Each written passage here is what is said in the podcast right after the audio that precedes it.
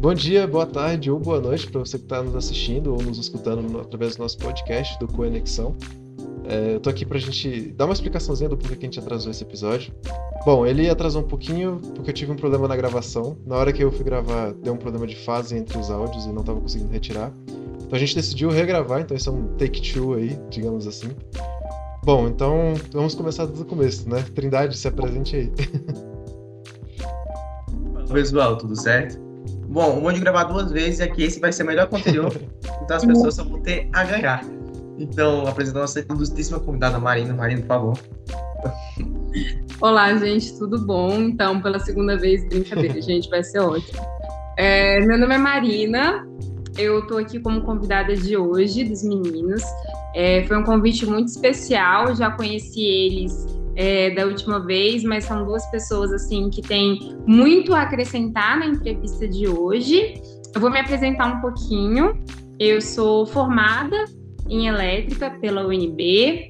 Depois da minha graduação, eu decidi fazer um mestrado também em elétrica na UFMG. E aí, nesse mestrado, eu já toquei um pouco para uma área que estava mais vinculada à identificação de sistemas. Então, já não era algo muito comum dentro da graduação. E aí, logo em seguida, eu tirei uma certificação em ciência de dados pelo MIT, ingressei no mercado de ciência de dados e cá estou até hoje. É, atualmente sou cientista de dados sênior na Stellantis. Para quem não sabe, a Stellantis ela é uma fusão do grupo Fiat, né? FCA, Jeep, é, Peugeot e Citroën e Chrysler também.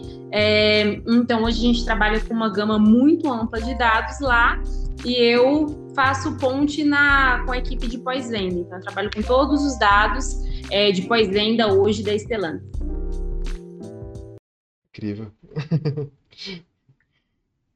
Bom, pode começar é, com a primeira então... pergunta, então, Trindade. Vou mandar. Você viu, né, que se, se a gente reclamar, a Marina vai ler. Então, é. é. Mudar qualquer coisa aqui, eu já sei o que, que aconteceu. então fica ligeiro, não, não faz mal do podcast.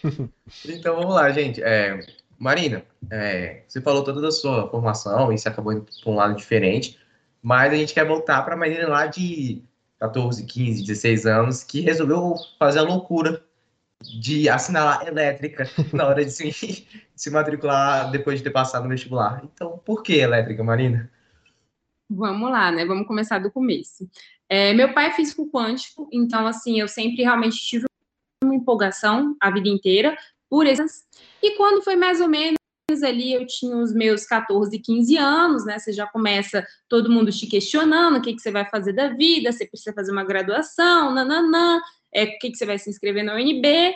E aí, naquela época, mais ou menos ali em 2008, eu, eu entrei em 2010, estava tendo um boom é, de demanda no mercado por engenheiro. Então, assim, a oferta de engenheiro era muito baixa, a demanda era muito alta, então a promessa era de que você, formando engenharia, você ia ser milionário. Assim, em uhum. três anos, você já estava no ápice da sua carreira, né? Isso ninguém imaginava. Então, assim, estavam é, acontecendo grandes obras no país como um todo, em 2008, então a demanda por, um, por, por engenheiros era altíssima, sem contar que não só grandes obras, em Brasília também é, foi uma época que estava tendo muita, muita obra, principalmente na área de civil, é, lá em Águas Claras, no Sudoeste, ainda estava pensando, cogitando o começo do Noroeste, então também estava tendo muito, muita demanda por engenheiro. A gente estava ali bem, bem, bem no, de forma prematura no começo de energias renováveis, então também era uma promessa. E aí foi isso, né? Eu falei, cara, quer saber? Eu acho que engenharia é o que eu preciso para minha vida, né? Então já tinha, já tinha demanda por engenheiro, eu já tinha aptidão com exatas, eu falei, vou unir o útil ao agradável aqui e escolhi engenharia. Mas aí você vê, né? Hoje, se você pega a gama de cursos dentro da FT é imensa, né? Então, cursos de engenharia. E eu fiquei, ai, gente, e aí, o que, que eu escolho? O que, que eu escolho? E quando foi no terceiro ano, ali no início do terceiro ano, um professor falou para mim: Nossa, porque o curso mais difícil que tem de formar na UNB é engenharia elétrica. Eu falei, nossa, do jeito que eu gosto de um desafio, eu falei, é isso, é isso, vamos ver se é isso mesmo, né? Se é tudo isso que eles estão falando. E aí, enfim, foi aí que eu escolhi elétrica e me matriculei no. O meu primeiro vestibular ele foi o do meio do ano, né? Então, eu fiz no meio do terceiro ano. Na época, era permitido você fazer vestibular no meio do terceiro. Se fosse aprovado, você fazia uma prova, também tinham alguns outros critérios do MEC, uhum. e aí você entrava na universidade. Inclusive, o meu foi o penúltimo ano, eu acho, que foi permitido esse critério e depois já não podia mais. E aí eu não cheguei nem a terminar o terceiro ano e já entrei na, na UNB, o que para mim foi ótimo, assim. A UNB para mim foi um divisor de águas, principalmente em termos de personalidade, de construção de caráter, entender a vida de um lado mais plural, enfim, sou muito grata. Então, o curso de elétrica eu, eu realmente gostei, apesar dele ser, né, altos e baixos, uma senoide. uma montanha russa de emoção, de vai, não vai, o que, que acontece, fico, não fico. Mas é, eu acho que, que, eu, que eu não, não eu hoje não me vejo em outro curso, a não, a, não tendo feito graduação em outro curso, a não ser elétrica, e na UNB. Caramba, muito interessante essa história. Principalmente a parte de não ter terminado o terceiro ano. Essa é um adendo aí que não teve na outra entrevista. É um bônus, é um bônus que eu trouxe para vocês. Muito bom. Legal e diferente que a gente vai indo para outros lados. Eu mesmo sou um grande exemplo disso, mas eu queria saber de você. O que, que você como é que foi essa experiência dentro da elétrica, né? Então, eu entrei no curso com uma meta. Na, no primeiro semestre, a gente faz introdução à engenharia elétrica, e a primeira coisa que eu fiz foi perguntar para o professor como é que eu construo uma TV. Então, a minha meta era construir uma TV. Então, assim, para mim, se eu saísse do curso de engenharia elétrica sem construir uma TV, eu era a pessoa mais fracassada do mundo. E assim, óbvio, hoje em dia eu me acharia fracassada, porque eu não construo uma TV do zero, tá? Fica aí essa dica, se você faz elétrica, você não, não vai focar tanto nisso. Mas assim, é, no início, a gente entra realmente sem ter dimensão de quão grande o curso é, né? Então, acho que são poucas as pessoas que têm dimensão do que, que elétrica de fato cabe. Né? Então, hoje a gente tem potência em elétrica, que realmente, como você disse, é a área mais demandada, e sempre foi assim. Assim, eu acho que antes de eu entrar já era, quando eu saí era, hoje em dia a gente vê que ainda é, mas, assim, potência tem muito emprego, querendo ou não, né? As outras áreas não têm tanta oferta de emprego quanto potência tem.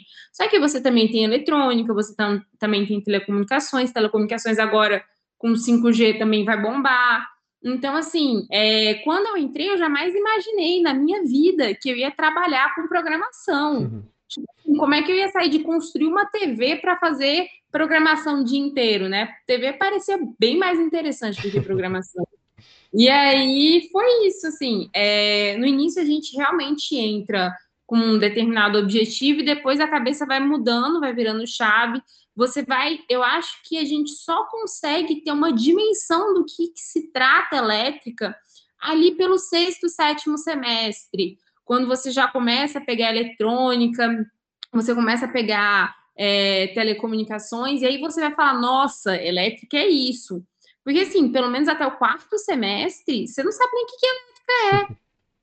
né? Sim, então, assim, verdade. assim, de tantos departamentos. O que, a matéria que você pega de elétrica é o quê? SD, não sei se você chama assim, Isso, sistema de desse jeito. SD, você pega circuitos que, assim, circuitos, né? Quer dizer, não tem tanta prática de mercado. Uhum. Então, assim, até você entender como que o mercado de elétrica funciona, foram pelo menos três anos ali no curso, e você, três anos de um curso de cinco, você sem entender o que você está fazendo.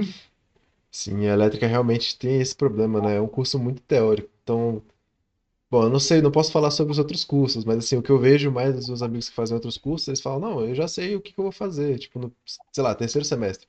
Coisa que na elétrica você vai descobrir lá no. Se brincar nem formado, você descobre o que, que você quer fazer. Então. Não, se brincar, tem muita gente formada que não sabe o que, que quer fazer. Exato. Tanto porque eu acho que você é bombardeado de opções quando você está fazendo elétrica. Pelo, hoje em dia, ainda bem que a grade de elétrica ela mudou. Sim. Né? É, antigamente, na, agora eu apareci velha, né? na minha época, na minha época, a grade ela era fixa. Então não tinha essa de ficar, é, ah, eu vou focar mais em potência, eu vou focar mais em telecomunicações, eu vou focar mais em eletrônica. Você pegava o básico de eletrônica, você pegava o básico de telecomunicações, o básico de potência, ou seja, você sabia pouco de muito. Uhum. Mas assim, pegar duas matérias de TECOM, tudo bem que são duas matérias traumatizantes, mas não são o suficiente para eu decidir se eu quero TECOM para minha vida. Tanto que, assim, com base nas duas matérias que eu vi, eu com certeza não queria TECOM para minha vida.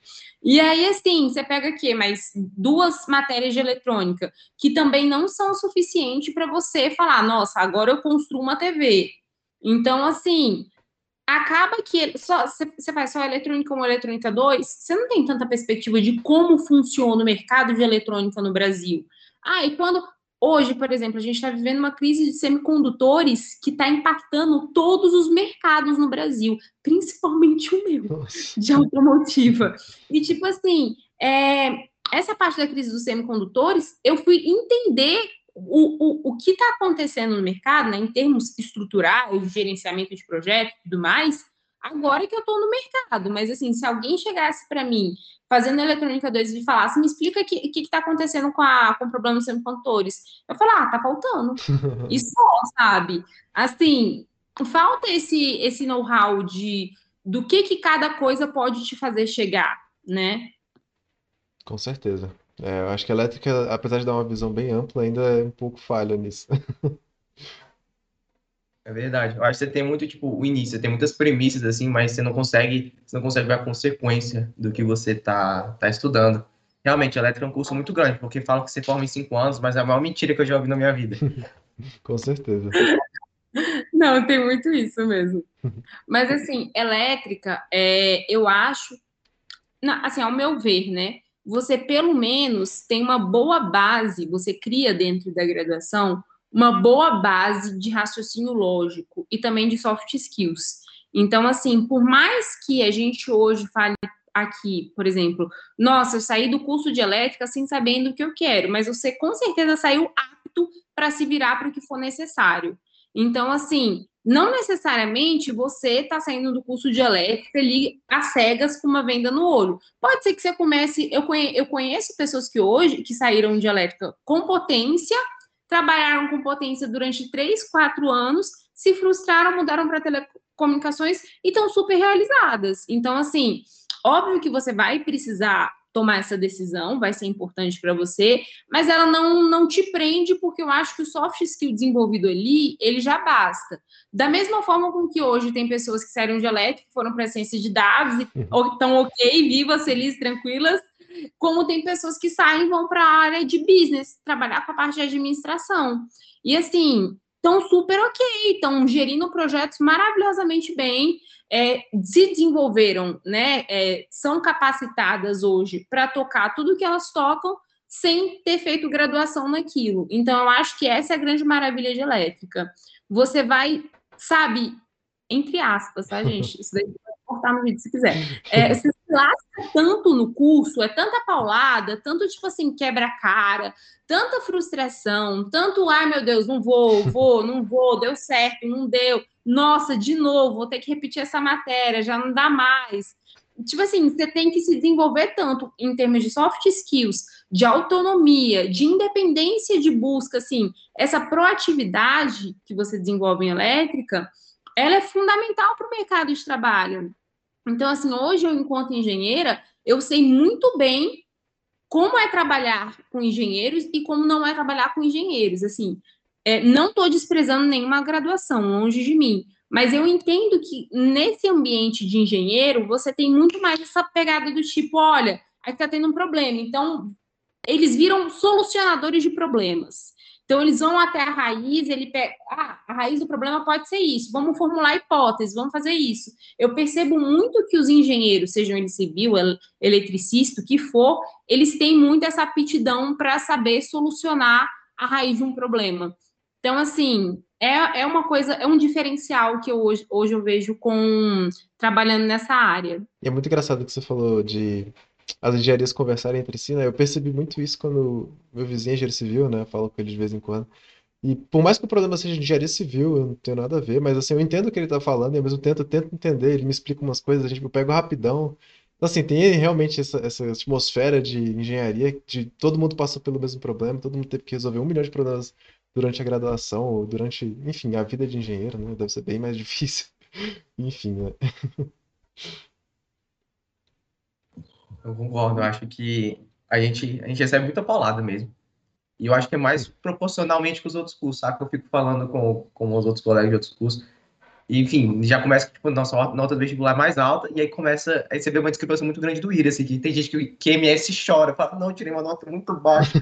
e aí a gente, tipo, cara, MS é meu sonho, entendeu? MM é minha meta. então você fica, tipo, não entendo por que... Né? E aí fica, fica uma, uma, discrepância muito grande entre o, vários outros cursos e, e a gente elétrica fica sofrendo. E, mas, e aí, mas isso é muito bom, porque eu, eu acho que me sinto no filme da Branca de Neve. Tá tranquilo. Mas eu, eu gosto disso, eu acho que essa, assim, não, não romantizo, tá, gente? Longe de mim. Não romantizo as dificuldades que a gente passa no curso de elétrica. Tanto porque eu acho que poderia ser mais fácil, sim, mas ao mesmo tempo eu acho que são pessoas que se tornam mais resilientes, sabe? É, hoje são pessoas que assim, tá, tudo bem, quebrei a cara aqui. No tava fazendo um projeto, não deu certo, desandou, ok. Então, no meio do projeto, em vez de você desesperar, jogar tudo pro alto, falar, tá, como é que eu faço agora para encontrar a raiz, mapear isso daqui, conseguir gerir isso daqui melhor, fazer tudo, sabe? Porque acaba que, independente de você ser engenheiro ou não, em algum momento você vai precisar da sua vida gerenciar algo. Então, assim, você pode ou estar tá gerenciando algo dentro da engenharia ou fora dela, como eu faço hoje. Mas, assim, em algum momento você precisou desenvolver isso. E é uma coisa que não. Eu, eu acho incrível. É uma matéria que a gente não tem na faculdade, mas que a gente sai do curso sabendo fazer. Isso é muito interessante. Eu acho fenomenal. Realmente, os conhecimentos que eu aprendi, tanto em projeto de extensão e, enfim, na própria graduação mesmo, já, já é como se tivesse uma matéria assim, soft skills. Soft Skills 1, 2, 3, TCC, NIS. Exato. Administração 1, sei lá, alguma coisa assim, que realmente tem muito isso na elétrica. Exato. É assim, ah, é, me lasquei 1, me lasquei 2, me lasquei 3. tem isso também. Surto. Aí depois entra o surto. Surto 1, surto 2. Crise existencial 2. É do surto 1, ela começa ali no sexto semestre, tá, Lucas? Eu tive, tive, tive, pô. Sufoco. Mas é. deu bom, deu passei. Passou, passou. Já passou do surto 1. Só resta saber se você vai pegar ou não o surto 3, né?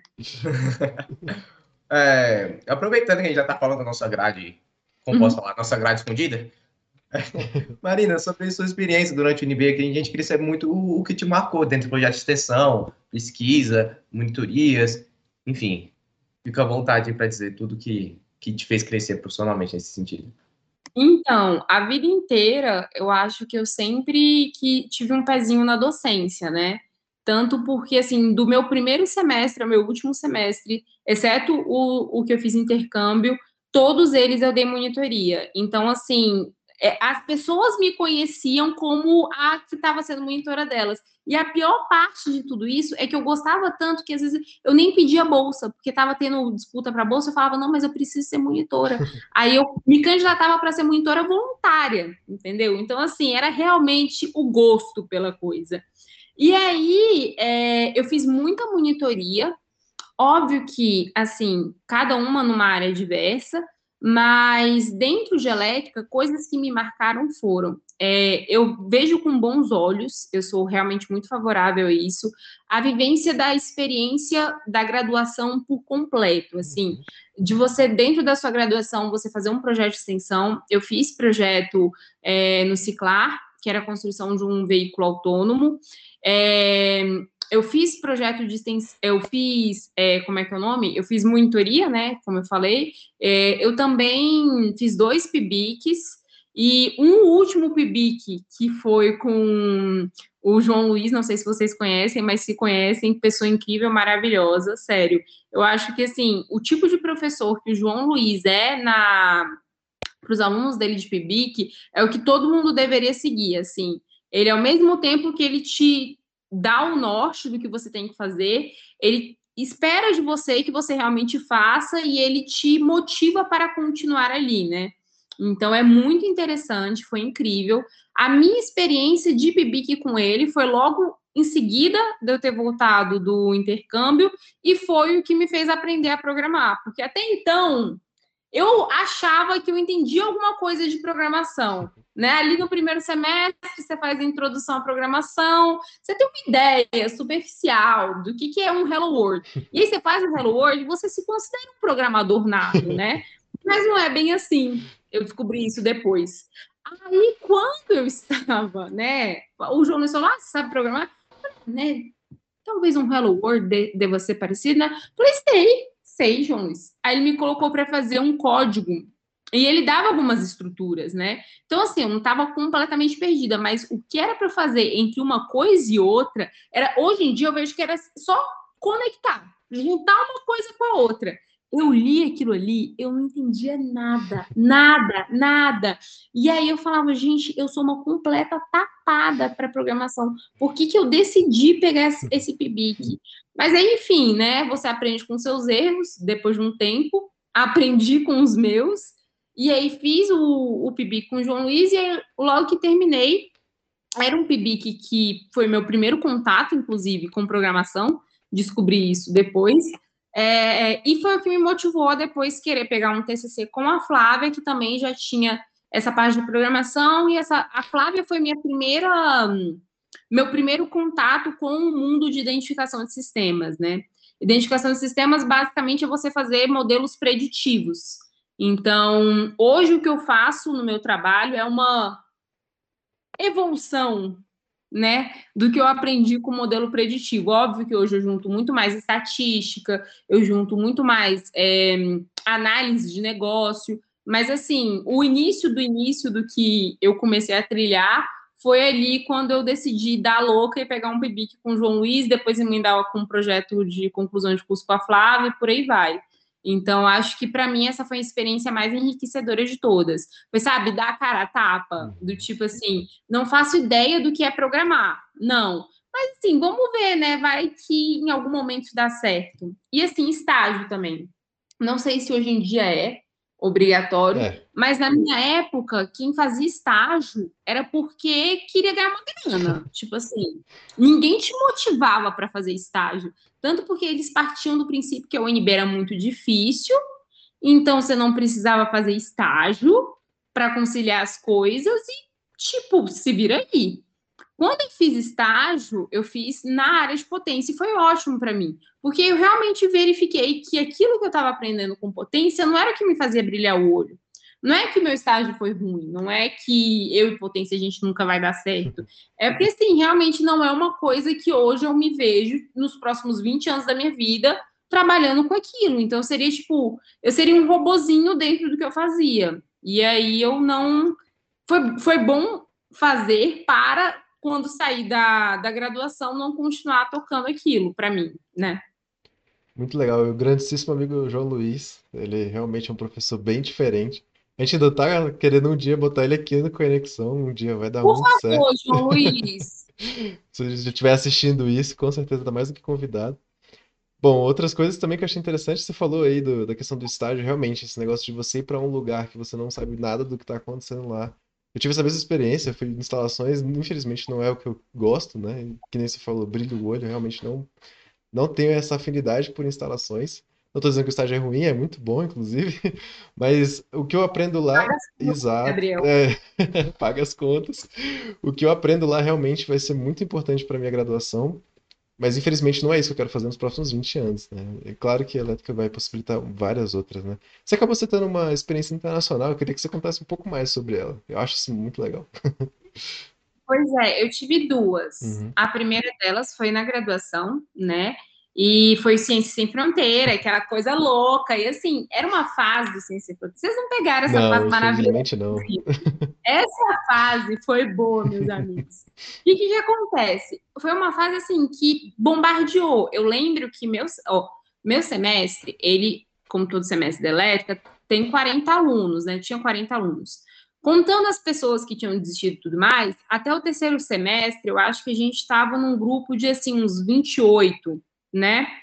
Cara, quando deu Ciência Sem Fronteira, o meu semestre tinha quatro pessoas. Caramba. Vendo? Então, assim, no fluxo. Porque todo mundo decidiu ir para Ciência Sem Fronteira. Também porque que a pessoa não vai para Ciência Sem Fronteira, né? É. Aí, aí eu falei, cara, quer saber? Acho que essa vai ser a minha primeira experiência internacional e tudo mais. Me planejei toda. E aí fui para uma universidade e eu também não imaginava isso, né? Na época você colocava o país e aí depois você era admitido para o país, pelo menos cada edital era um edital, né? No meu edital você colocava o país e aí você era admitido para o país, depois você era admitido para dar uma seleção de três universidades e aí você era admitido para uma delas, né?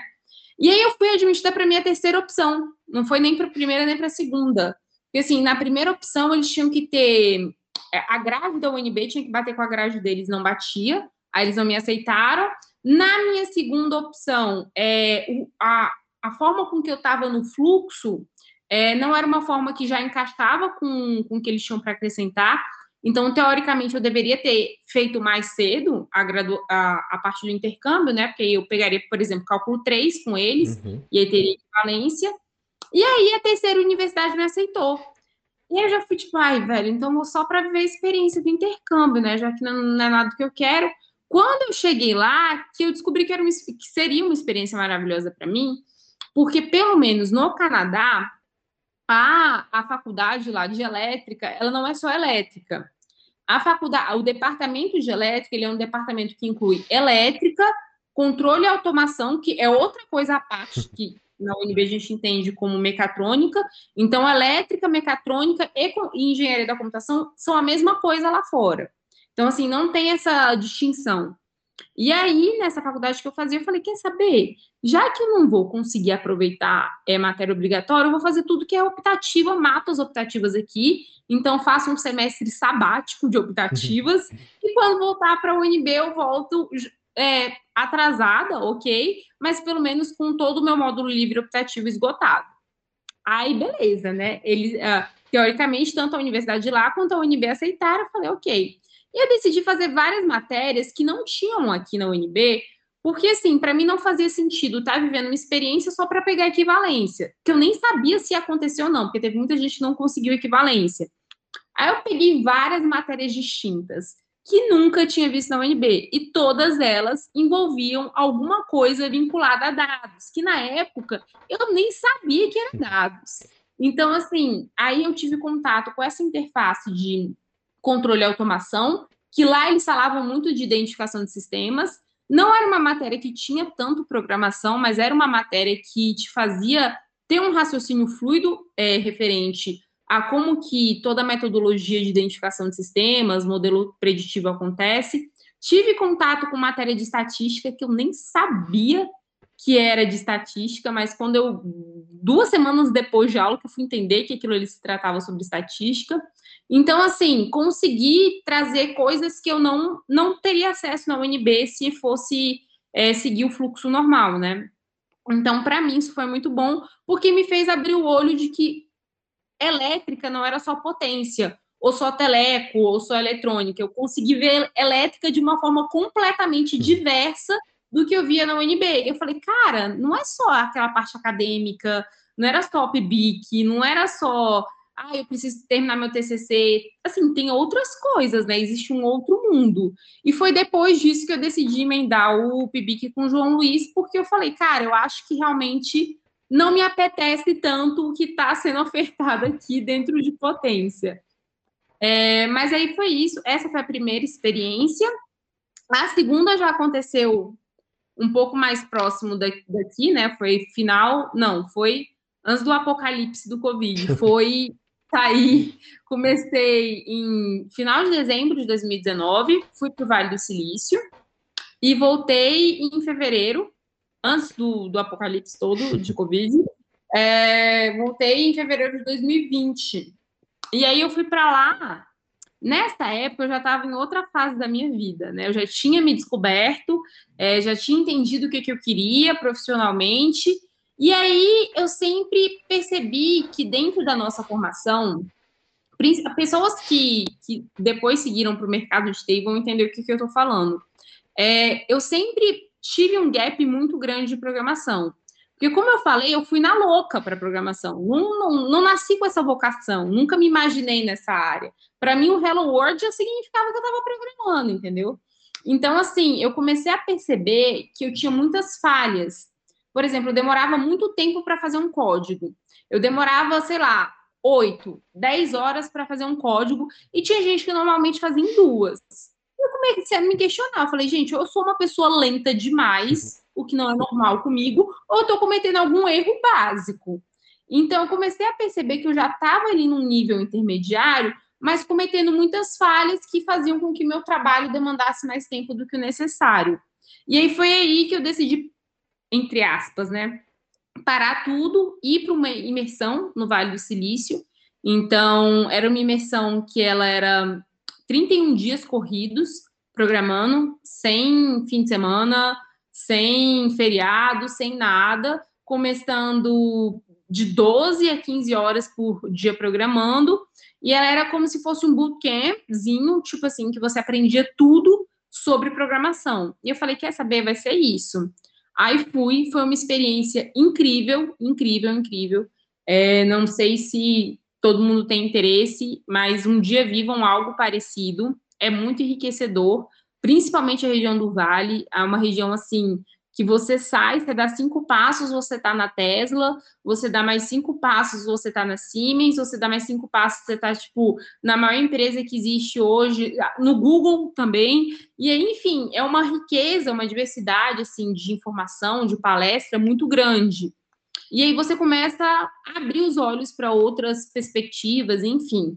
É, foram as duas experiências aí que tive e recomendo todo mundo a um dia fazer algo parecido, porque é um divisor de águas.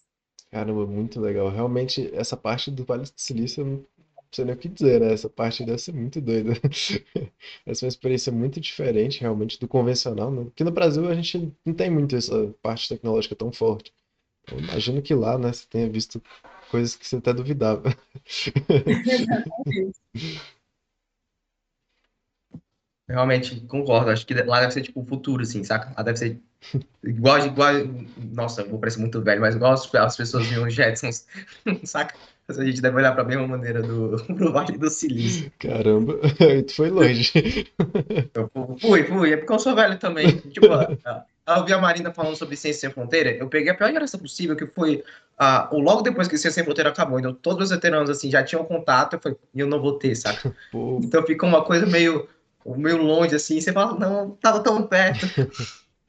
então, ficou. Porque se não me engano, acabou em 2016, não foi, Marina? Não sei se você tem essa. Isso, eu, eu formei. Não, pera. Isso, eu formei final de 2015 e final de 2015 acabou. É, entrei em 2017. Então, paciência, não é mesmo? Faz parte, paciência. mano, faz parte. Eu tava justamente peguei essa transição. Mas, enfim, é, frustrações minhas. E aí. Normal, elétrica é cheia de frustrações. É normal, mais uma frustração de elétrica. elétrica, seja Essa foi minha introdução ao surto, porque, era, porque eu tava no ensino médio e ouvia muito falar sobre ciência fronteiras, assim. E aí, tipo, eu cheguei no terceiro, já sabia que não ia ter aqui, tipo, o Trindade já entrou na matéria surto 1 logo no início do curso. Crise existencial Sim. já no começo. Exato, é, exato. Eu queria aproveitar também que a Marina está falando sobre identificação de sistema, que ela prevê muita coisa. Eu queria depois pegar uma dica de aposta para colocar no, na Champions League. Porque... Isso, vamos sim, Trindade. É para isso que meu trabalho serve. Caraca. Porque, né, gente, porque agora mudou tudo, o Messi tá no, tá no PSG, o Cristiano tá no Manchester, então vai ser. Fazer a previsão vai ser difícil. Chuta aí. Gente, deixa eu até falar uma, comentar uma coisa. Não sei se vocês sabem, mas a, eu, eu jogo tênis, né? Legal. É bem amador, inclusive. Uhum. A IBM, recentemente, eles teve o US, US Open, né? E aí eles fizeram um modelo preditivo. Então agora eles descrevem os tenistas e todos os jogos de tenistas através de dashboards para os apostadores. Gente, imagina quando isso virar para o futebol. A galera vai ser doente, eles vão ficar mexendo com. Aí sim, ciência de dados vai ser divulgada, aí finalmente a minha profissão no Brasil vai ser reconhecida. No Brasil, sim. Todo mundo vai ficar mexendo em dashboard de futebol, velho. Sim, porque assim, tênis ninguém. Acho tipo assim, tênis no Brasil é pouco conhecido. Agora, futebol acabou, né? Vocês pensavam que eu tava brincando, eu tava dando a visão do futuro. Boa. Aí o pessoal vai entrar lá, sei lá, Corinthians Flamengo, vai ficar lá mexendo no dashboard para ver como é que tá tudo atualizando. Pelo amor de Deus. Exatamente. A gente foi muito longe, né? Foi. Vamos voltar um pouco para a UNB, para a faculdade. Faz parte. Marina, a gente viu que você fez estágio na, na SEB, né? Que é, na, obviamente, não um estágio relacionado à potência. E a gente queria saber como é que foi essa migração, porque agora você trabalha com dados, igual a gente estava falando agora há pouco, de né, prever jogos de futebol. e agora, né, no início você começou com potência. Então, como é que foi essa migração, essa mudança de direção profissional para você?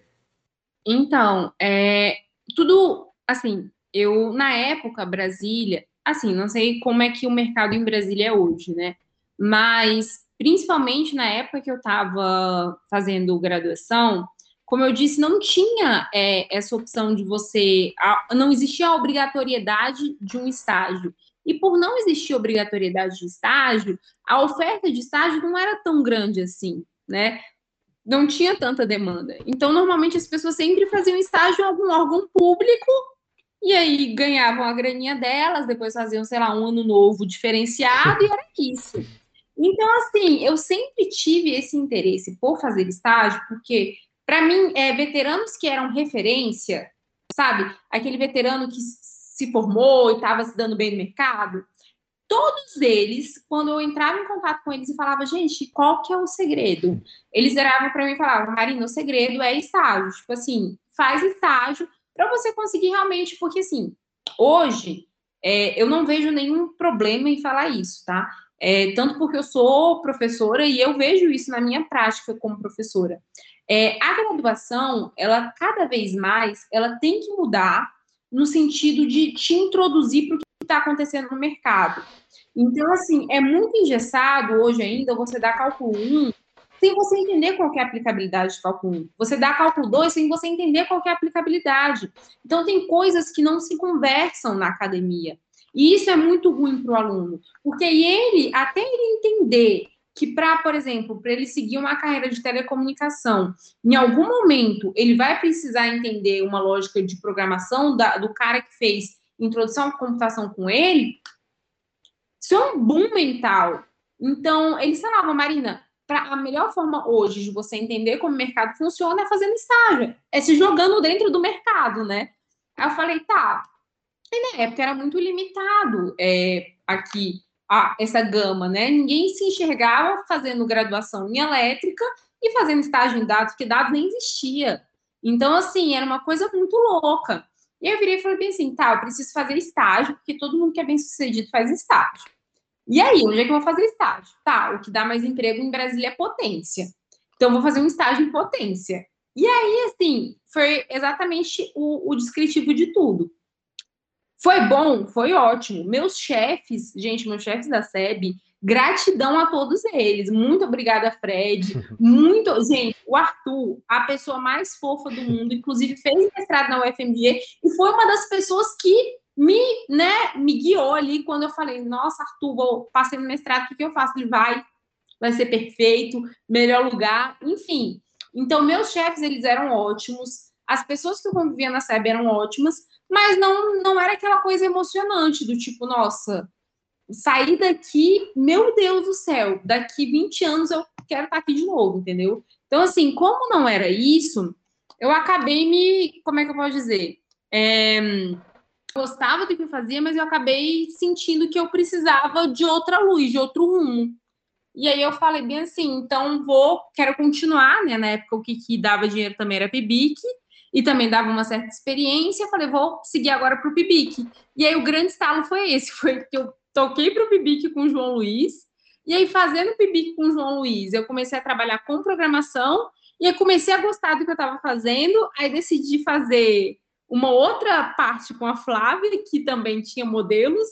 E aí, meu filho, do nada, quando eu me vi, eu estava no mestrado E nesse mestrado, e a UFMG, sim, também foi outro divisor de águas, porque lá ele já tinha matéria dentro da grade de mestrado de elétrica que eram focadas em nessa parte de estatística e na parte de modelos preditivos.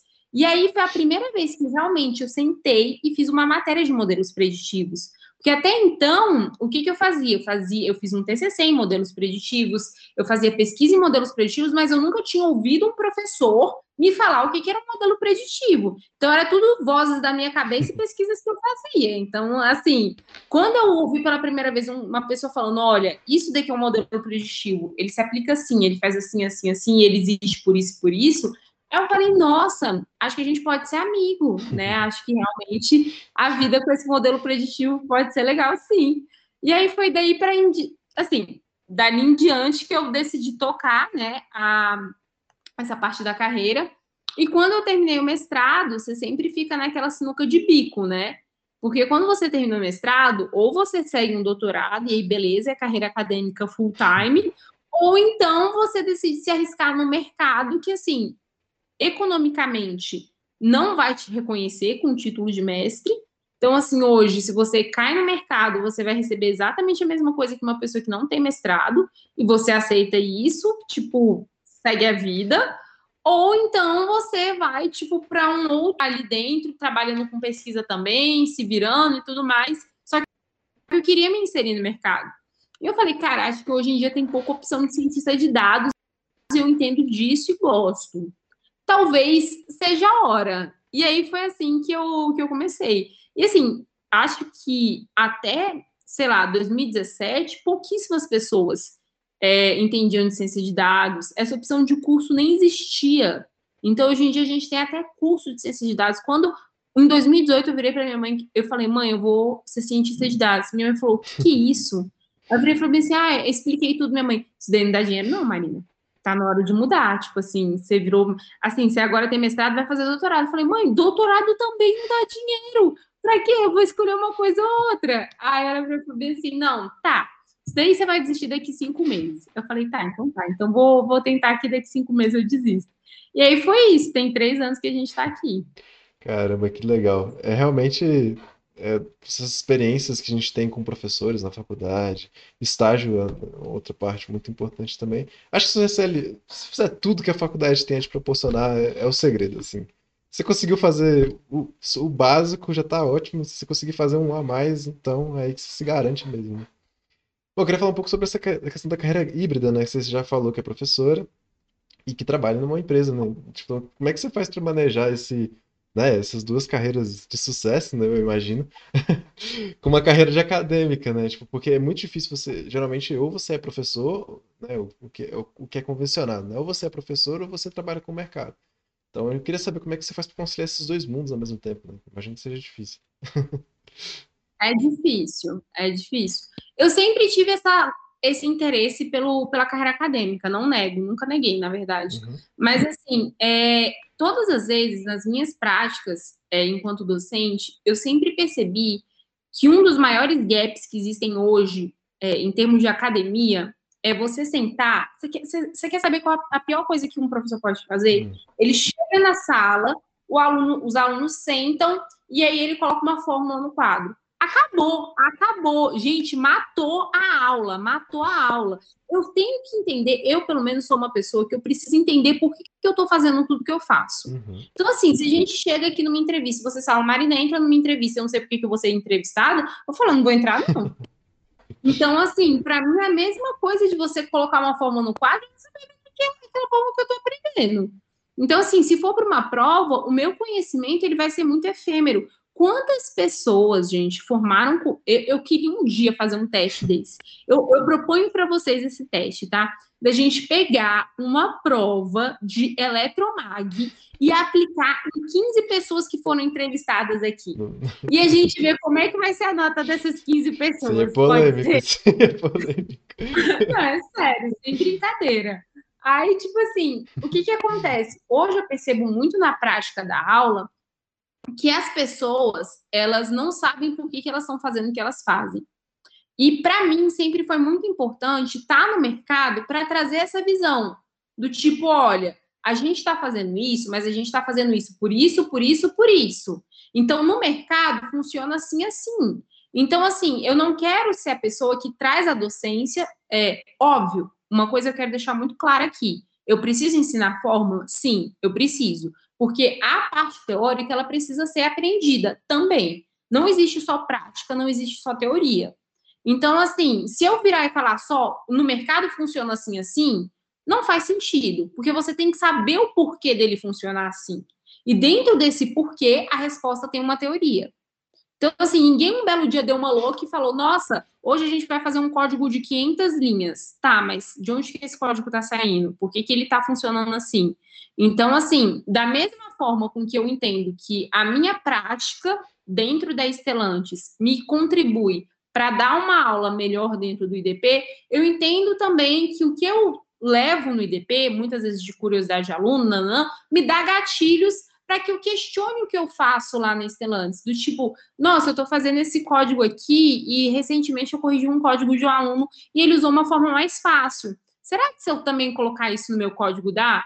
Cara, eu acho que docência hoje você aprende tanto quanto você ensina. Então, assim, eu consigo absorver bem é, o que meus alunos trazem para mim e levar para minha prática na Stellantis da mesma forma com que eu posso explicar uma fórmula para eles, de que aquela fórmula faça sentido do tipo essa fórmula você precisa entender porque o mercado vai funcionar assim e o mercado só funciona assim porque acontece isso e isso.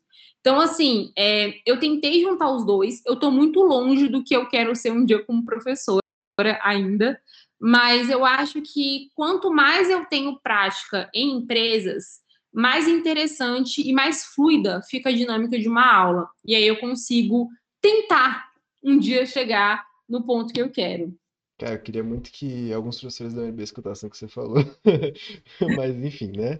É, porque realmente, se você, se você só vê a fórmula, você vai ficar tipo, beleza, né? Legal. Aí você decora, faz a prova, some, né, a matéria da sua cabeça. E é isso realmente essa parte de você conectar o que acontece na vida real com o que você está estudando é muito, principalmente para engenharia, né? Eu acho que convenhamos que engenharia é um dos cursos que necessita dessa questão prática, porque é o que a gente vai fazer no futuro, né? Então, assim, mesmo que seja código, que seja outra coisa, potência eletrônica e por aí vai, todas elas precisam de uma base teórica, obviamente, mas a base teórica tem que estar bem fundamentada no sentido de para onde eu estou indo, né? Porque se você ficar só na base teórica ali, é complicado. Bom, é eu acho muito interessante isso, eu acho legal. Eu até estava lendo um dia desses um artigo que falava que o jeito mais eficiente de você aprender é explicando para outra pessoa. Então, isso entra em parte do que você falou, de ser uma docente enquanto trabalha, isso realmente, você falou, ah, não, um aluno fez isso. Eu nunca pensei desse jeito, eu pegar isso aqui e tentar aplicar, esse negócio realmente é muito interessante, assim. Não sei se eu faço, conseguiria fazer o mesmo, mas eu acho muito legal. Pois é, eu também acho, acho muito top. Até porque eu acho que a gente teve uma, uma mudança de geração muito grande, tanto da época dos nossos pais, nossos avós, para nossa. No sentido, eu penso pelo menos na minha família, meus avós chegaram, tipo, saíram com 16 anos de casa, só com o corpo do corpo, e falavam, mano, tem que fazer, tem que fazer acontecer. Independente do. Independente do, da profissão que eles vão exercer e tal. Tanto é que, por exemplo, meus, meus avós, parte de mãe, são formados em filosofia e, e trabalharam no Banco Central. Então, tipo, Saca? Caramba, legal. Então você vê que. É, eu falo assim, é, e, enfim, mas o. Eu acho que ao longo do tempo a gente foi mudando nossa mentalidade de, de sair para essa coisa de, de uma necessidade, talvez, de, sobrevivência, de ganhar o mundo, por uma coisa de propósito. Então, assim, cara, qual que é o meu legado que eu quero deixar para o mundo? Como é que eu vou ajudar as pessoas? E aí que eu acho que entra o, esse, esse gap que a Marina tá falando, espaço acadêmico, saca? porque a gente vê muita teoria, teoria, teoria, e muitas vezes a, a teoria muito bem fundamentada, mas na prática é de outra maneira, por ser mais viável e tal, ter uma precisão boa com, com os benefícios e tal, enfim. Até, até brinco, eu tenho que lembrar quem disse essa frase, que na prática a teoria é outra. Então. Famoso. É, é, exato. Então, assim, a gente tem, tem que ter e, eu, e tem que juntar os oito. A gente tem que ter uma aplicabilidade muito boa do que, que a gente está vendo, porque se for só para ficar desenhando o gráfico assim, fica realmente muito distante, sabe? E você pensa, mano, só, esse triângulo de potência que eu tô fazendo né, sendo levado em conta lá, na, lá, lá em Itaipu e lá na, saca, na, na redistribuição da SEB, já começa a ficar, calma, tipo, não é brincadeira isso que eu tô falando, sabe? Eu não tô, eu não tô só fazendo três linhas no papel, saca? Exatamente. E assim, uma, uma coisa que eu, hoje em dia, eu tenho um chefe que ele é incrível, ele é maravilhoso, e ele sempre faz uma dinâmica comigo que eu adoro, que é o seguinte: eu chego para ele e eu falo, Marcelo, deu tudo errado. E eu sempre falo com essa cara, assim, tipo, se eu, se eu cheguei no ponto de que tipo, eu não consegui entregar um resultado, eu já tô, tipo, internamente frustrada. Aí eu chego e falo, Marcelo, deu tudo errado. E aí ele vira, não, vamos sentar, vamos ver o que, que aconteceu. E aí eu já começo a mostrar para ele meu código, ele, Marina, por que, que você fez isso? Por que, que você colocou isso nisso? Então, assim, antes de eu mostrar para ele, eu não não costumo me questionar o que, que eu fiz ao longo do código. Tanto porque quando você faz o código, você já está tão viciado no que você fez que você não consegue nem ver o erro, porque para você toda aquela estrutura faz sentido. E aí ele começa, tipo, e você fez isso por quê? E aí eu fico tipo, ah, eu fiz isso. Aí é quando eu percebo que o que eu fiz estava errado. É, hum, então deixa eu apagar aqui. Então, assim, às vezes, quando eu sento, tenho que sentar com o aluno para corrigir alguma coisa, eu acho até interessante fazer a mesma dinâmica do que o Marcelo fez, porque assim, quando uma pessoa olha de fora o seu código, ela consegue identificar muito rápido o que está acontecendo. Tipo assim, é, que, é questão de tipo, gente, 10 minutos. Agora você tá tão viciado naquele código que para você, aquilo ali tá, tá a estrutura perfeita. E aí eu gosto, às vezes, de levar dinâmicas que eu aprendo com o meu chefe para dentro, tipo, para a experiência acadêmica, para falar: olha, gente, tá, tá errando aqui por que, que você fez isso? Fez isso por quê? Não, não. Porque às vezes, se eu só escrevo em cima do código, a pessoa vai olhar, não vai aprender, vai lá e corrige, e no próximo código que eu vou receber dela, eu tenho certeza que aquele erro vai se repetir. Então, assim, o, essa dinâmica de você sentar com o aluno, às vezes, assim, não sei se vocês já chegaram a esse ponto, mas o TCC é muito isso. O TCC, na fase final dele, eu não estou falando só de TCC, mas mestrado, doutorado, artigo, tudo que vocês fizerem é, em termos de produção escrita acadêmica, é, ele vem comentado pelo seu professor. Então, o teu orientador, ele vai ler tudo e vai, né, te esculhambando ali, né? Ele vai, né, metendo bala. E aí, ele vai cortando vários trechos do que você escreveu e vai, vai te questionando e reescrevendo da forma dele. Até aí, ótimo. Mas o que que acontece? Eu vou ler Assim que eu recebo meu TCC, eu leio e eu falo, tá, ele pediu para eu mudar isso, eu vou mudar. Mas aí, o que, que acontece, né? Isso daí é uma parte muito neurociências. Se você só lê e você não está mudando porque você não identificou o erro, mas porque, teoricamente, se você não faz aquela mudança, você não é aprovado no TCC, você nunca vai entender por que, que você errou. Você nunca vai quando você fizer de novo, você vai repetir o mesmo erro. Então, às vezes, é muito melhor você sentar aqui, gastar, sei lá, 10, 15 minutos revendo passo a passo do que a pessoa fez e questionando o porquê dela ter feito aquilo, do que você simplesmente escrever uma linha ali na frente e falar, olha, errou, troca por isso. Com certeza, isso é muito importante. Inclusive, às vezes você até percebe que você, quando você vai explicar uma coisa para outra pessoa, você fala assim, não, eu tô errando aqui, mas é, é tipo assim, eu fiz essa integral, aí eu dividi por quatro dividir por 4? Por que, que eu dividi por 4? Aí você vê que tá errado. Aí você volta, é exatamente isso. volta e corrige. Eu muito... É, eu concordo. Eu acho que aprendizado assim, é uma parada muito ativa, saca? Então, quando você só coloca correção e a pessoa muda, a pessoa, tipo, por que, que ela vai pensar, saca? Ela já teve a resposta certa e muitas vezes já tá de saco cheio, assim, fala, tá, vou mudar, mas não sei nem por que, que eu tô mudando, eu quero, eu quero meu diploma, já tô cinco anos aqui na NB, me dá logo meu diploma. É meio que isso, eu acho que, que a sensação é, você vou, levar. E igual o Atchun disse, né, é, a gente aprende melhor explicando, assim, para outras pessoas e todas as, as, vezes que eu fui, eu comecei a estudar um pouco mais sobre essa parte de aprendizado, porque, enfim, eu acho legal a gente aprender, porque eu acho que é a nossa maior ferramenta enquanto humanidade de aprender, e, e, é muito isso, assim, todo, vários autores várias épocas diferentes e sempre falam, tipo, velho, aprendizado é uma parada ativa. Então, quando você tenta achar essa cadeia lógica e tenta é, e, e, mostrar a, a cadeia lógica, tipo, que você quer certa, academicamente falando, e o aluno com, começa a comparar e ver tudo, você, você realmente chega a outro, outro patamar, senão a pessoa realmente está só é, você só está tratando sintoma, assim, não a doença, que é realmente a, a lacuna de conhecimento do aluno. Realmente acho. Exatamente. Assim, e eles comparam, né, existem alguns estudos é, acadêmicos nessa parte de neurociência, que eles comparam o desenvolvimento de um músculo, por exemplo, ah, é, quero malhar braço. E aí, quando, como, como é que você malha braço? Você vai passar to, todo dia, você vai malhar oito horas de braço? Não, você não vai malhar braço assim. E aí ele vai explicando que o, da mesma forma, o, a, o teu cérebro, ele é um músculo. Então, não adianta você dar um estímulo para ele de oito horas pré-prova e esperar que aquilo ali fez ele crescer para sempre, entendeu? Tipo, ah, agora, agora eu aprendi 100%, isso deu oito horas da véspera da prova, entendeu? Da mesma forma, você vai ter fadiga mental, da mesma forma, além da fadiga mental, você não vai assimilar tão bem o conteúdo, você não vai desenvolver tão bem teu raciocínio vinculado àquela informação. Então, assim, a melhor forma do estudo é realmente essa forma gradual, ali de duas em duas horas, não na base do desespero do tipo, meu Deus, oito horas aqui, manda informação para o meu cérebro, agora ele desenvolveu para sempre, é isso. Pois é, e esse é o grande mal do brasileiro, né? Querer recuperar o que não fez em duas horas esse negócio. Eu sei porque eu sofro desse mal, e acho que grande parte dos amigos também. Desabafo! É, mas... mas é, eu acho que todo mundo, quando é estudante, faz isso, é né? meio parte Acho da que- gente, assim.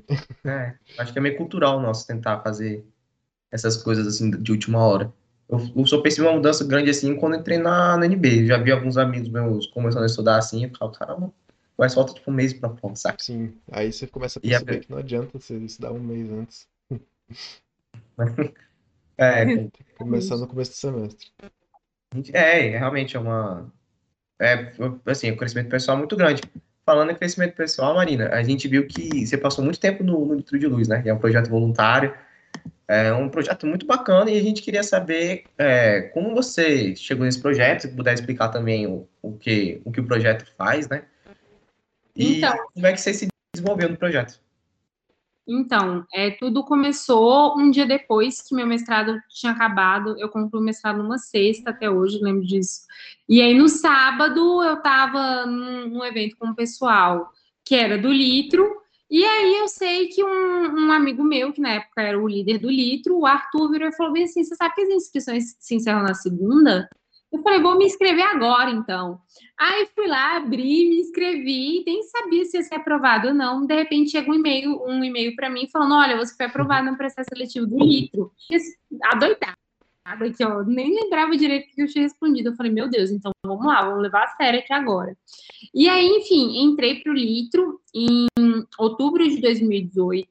Foi tudo muito rápido, foi realmente muito acelerado, porque assim que eu entrei, eu entrei em outubro, em janeiro eu já estava num grupo de trabalho. O grupo de trabalho encerrou em abril. Em abril eu já estava como RA, que é como se fosse um, um, cargo de liderança. E aí, de abril de 2019 até maio desse ano, eu fiquei nesse cargo de liderança e foi incrível, assim. É, eu liderei a parte de operações de tecnologia Brasília. É, é, é, uma, é, uma, é, realmente uma mudança de chave, né, para mim, é, não só pessoal quanto profissionalmente, porque o litro, óbvio, ele é incrível no fato de que, assim, cara, você começa a enxergar uma realidade que, por mais que números é, e dados falando, às vezes a gente pega um dado e a gente fala, nossa, isso daqui é exagero, né? Mas você, uhum. se você não vive aquele dado na prática, é, o exagerado, ele é literalmente só exagerado. Você não sabe a escalabilidade que ele tem, a proporção de exagero que aquilo tem. Então, hoje, se eu falo para vocês que existem um bilhão de pessoas que não têm acesso, que não conseguem ligar essa luz, ligar esse notebook, que não tem uma tomada em casa, que não tem uma luz, não, não depois de seis horas de casa, então, assim, um milhão de pessoas, não proporcionalmente, né, em termos de, de escala, não é é, assim, se você pega uh, o tamanho da, da, população do Brasil, não é alto. São um milhão de pessoas sem acesso. Então, assim, é uma questão muito forte ainda. E o Litro me fez enxergar isso e enxergar é, o quanto privilegiado eu sou, o quanto é bom dar seis horas e ligar aqui a minha luzinha, o quanto é bom poder sair e viver a vida depois de seis horas. Então, assim, eu lembro até hoje que uma da, das experiências mais malucas que eu já tive no Litro foi assim: a gente estava no final de uma ação, e a ação normalmente elas assim, é, são dias que são fisicamente muito desgastantes, Por quê? Porque, assim, você vai ter que colocar, você tem dois dias, né, você tem 48 horas para colocar 30 postes, e aí nisso eu estou falando cavar, eu estou falando delimitar a área, eu estou falando você colocar, fazer cimento, colocar cimento, é, montar o poste, montar a estrutura do poste, montar a parte interna elétrica do poste, fazer tudo isso, colocar em cima e um por um, é, entender a necessidade do pessoal da comunidade, porque, tipo assim, óbvio que às vezes eu vou achar que aquele local está muito mal iluminado, mas às vezes ninguém passa naquele local. Então não tem necessidade de estar, tá, teoricamente, iluminando ele. Enfim, levar equipamento, subir com o equipamento, descer com. Gente, fisicamente, é um negócio assim que você chega no final do dia, você coloca a mão assim, você fala, meu Deus, acabou, amém. E aí, nesse meu momento do dia, né, que a gente sempre faz no final de uma ação, é lindo, maravilhoso. As luzes acendem, e aí elas acendem em horário em que sempre aquele local, né, foi escuro, e aí a gente junta a comunidade inteira para ficar ao redor daquilo ali, e aí do nada acende. E aí, tipo, é uma coisa maravilhosa, todo mundo chora, nananã. Tanto porque no dia anterior tava tudo escuro, do nada iluminou tudo, né? Sim. E aí, né, todo mundo emocionado, aí veio uma senhorinha para perto de mim, e ela falou: Olha, minha filha, eu tenho que falar com você. Eu já tava assim, nojenta, suada, sabe? Aquele, aquele negócio assim, não, nem chega perto, não. Aí ela virou para mim e falou: Olha, eu preciso falar com você. E eu falei: Fala. Aí ela virou e falou bem assim: Olha, faziam mais de três anos que eu não ia para missa, porque aqui é muito perigoso. E aí eu não conseguia sair para ir para missa. Aí agora eu vou poder sair para ir para missa. Então, muito obrigada. E aí, sabe quando você fica tipo assim, aquilo ali te destrói? Eu comecei a chorar. E eu falei, gente, é uma realidade que, que não existe. Assim, você volta para casa destruído fisicamente, mas dentro de você você fala, poxa, eu fiz algo de bom para o mundo. E aí eu acho que isso entra muito na questão que o Trindade falou da nossa geração.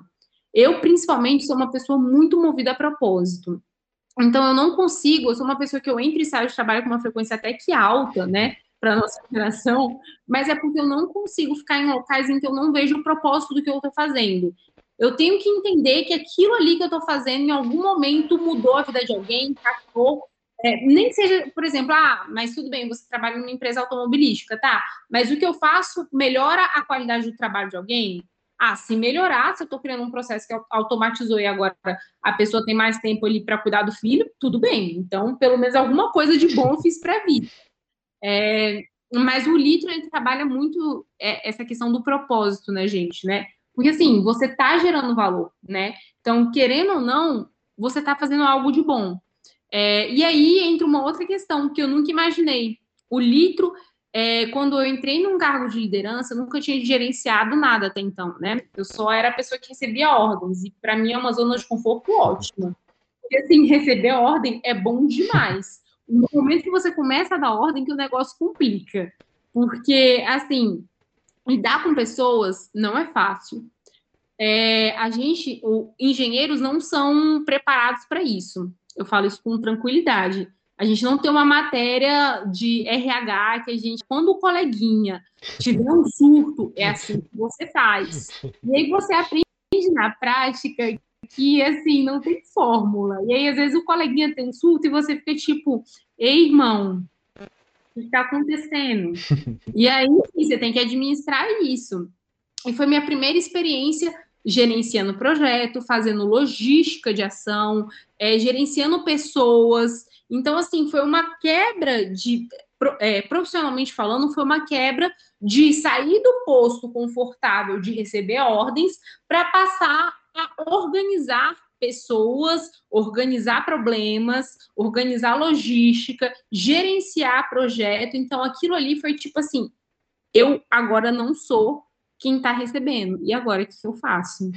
Então, assim, isso para mim profissionalmente foi algo que eu precisei muito desenvolver de soft skill em mim, porque eu tinha zero, zero, zero. Realmente. Mas é, é, é essa história. É muito legal, né? Principalmente quando quando você entra num cargo de liderança, você fica, mas que ordem eu tenho que dar, né? Tipo, por onde eu começo? e aí você fica sempre nessa, né? Bom, enfim. E é diferente, uhum. porque você assume a responsabilidade pelas ações da sua equipe. Então, tipo, você assume até o que dá de errado e, não, e vocês não, não têm responsabilidade direta sobre, saca? Então fica, caralho, como é que eu como é que eu vou formular isso aqui? Que estratégia eu vou, eu vou, eu vou pensar? E eu tenho que pensar também como é que vai dar, como é que eu posso fazer para dar tudo certo ou ter a, a, margem de erro mínima, porque depois tudo cai nas suas costas. Isso, isso é complicado. Também com um pouco de experiência de liderança que eu já tive, já percebo que é, que é muito difícil. Mas isso é bom, assim, porque às vezes você, é, no, no, meio, no meio profissional, às vezes você não entende algumas atitudes que chefes tomam, chefes, líderes, ou enfim, qualquer outra nomenclatura. Às vezes você simplesmente não entende. Tipo assim, você fica, meu filho tá fazendo isso aqui por quê? E aí, depois de um tempo, quando você assume um cargo de liderança, você fica tipo assim, nossa, é agora eu te entendo. Agora eu te entendo bem. Sabe? Porque assim, quando algo dá errado, não é só algo deu errado é o projeto inteiro que ele estava administrando que deu errado. Tudo bem, todo mundo tem uma parcela de culpa, todo mundo. Mas a mesma proporção que você é uma pessoa que está num cargo superior, você recebe mais, mas sua responsabilidade também é maior.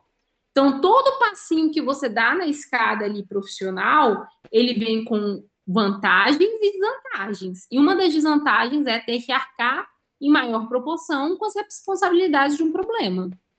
Com certeza, né? A gente sabe bem disso quando a gente olha para grandes líderes mundiais, né? Você vê que o pessoal nem pensa duas vezes, fala a culpa é de tal presidente, culpa é de tal governo, é sempre assim. Mas realmente, se fosse você no lugar dele, será que você conseguiria tomar as mesmas decisões, né? Tem, tem um pouco disso aí, né? Fica um pouco subjetivo, mas, mas tem bastante. Sim, mas é porque existe uma estrutura por trás, né? Uhum. Mas quem está à frente da estrutura que é teoricamente responsável por ela. Sim. Bom, agora uma última uma pergunta sobre a sua carreira, né? É, eu queria que você explicasse rapidinho o que, que você faz na Stellantis, né? Acho que é uma dúvida que o pessoal sempre vai ter. E, enfim, também, se quiser ficar à vontade, pode falar um pouco da sua docência lá no IDP, né? Que você está trabalhando agora, que você foi até contratada pelo LinkedIn, que a gente conseguiu dar uma olhada. Bom, você já pode fazer um compilado e falar disso tudo. Então, vamos lá. É, a Stellantis, eu trabalho hoje com dados, assim, é, Empresas multinacionais, elas são muito bem divididas. Eu nunca tinha trabalhado numa multinacional até antes, e esse era meu desejo para 2021, era trabalhar numa multinacional e ver como é que funcionava, porque realmente a estrutura lá é muito bem definida. As coisas assim, óbvio, nada escrito em pedra, né?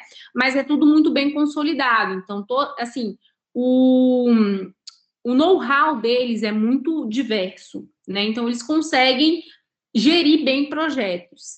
E aí, dentro do da Stellantis, tudo são áreas, né? E aí eu trabalho na área que se chama MOPA, que é a área de pós-venda. E dentro do pós-venda, eu sou a pessoa responsável pela parte de inteligência, né? Então, eu sou a pessoa que trabalha com ciência de dados do pós-venda e eu faço toda a parte do quê? Do data lake deles. Então, vamos lá explicar aqui que é um data lake. É, hoje em dia existe um, uma nomenclatura muito famosa dentro de ciência de dados, que é o ETL.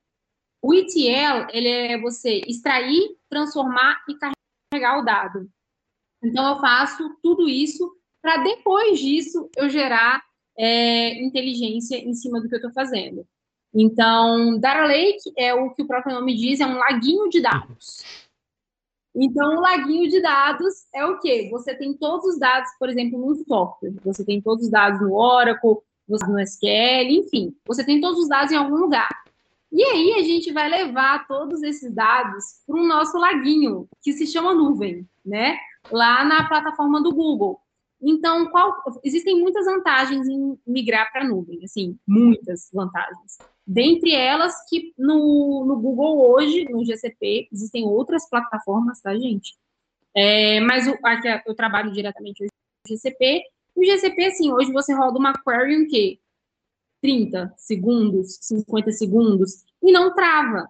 Agora, se você às vezes vai jogar aquela mesma query ali no Oracle, você primeiro precisa de uma VPN, segundo, você precisa a, a sua VPN te limita acessos em outras plataformas.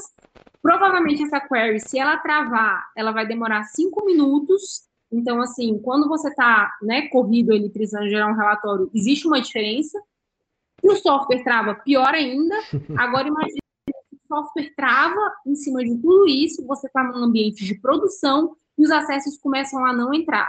Então, assim, isso é o último dia, porque, assim, não sei se vocês sabem, mas na última semana a gente faz toda, todo o faturamento, né, do mês. E a última semana do mês é uma loucura, né? Porque a gente tem que entregar resultado. E imagina, você está querendo entregar resultado, o software travou. Então, assim, é muito importante você levar os dados para a nuvem. Aí, quando a gente leva para a nuvem, lá na nuvem a gente tem que carregar isso, né? Que também é feito por mim. Então, eu transformo, carrego para a nuvem, e aí depois que ele está na nuvem, eu vou fazer o quê? Um processo de modelo em cima dele, para que a gente comece a entender padrões, do tipo, olha, qual que é o padrão? É, hoje em dia a gente trabalha muito com, com eu, né? A gente, a gente Google, é, eu trabalho muito com a parte do da Jeep, né?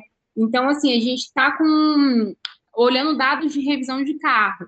Então, eu preciso entender por que, que aquela, por que, que no mês de abril de 2020 a revisão de carro foi tão baixa? Ah, tá, beleza, a gente estava em pandemia. Então, quando eu fiz um modelo, um modelo, preditivo que falava que em abril de 2020 a gente teria 80 mil carros revisados, eu tive 2 mil, beleza, aí eu tenho que entender como que eu vou colocar um outlier para aquilo ali.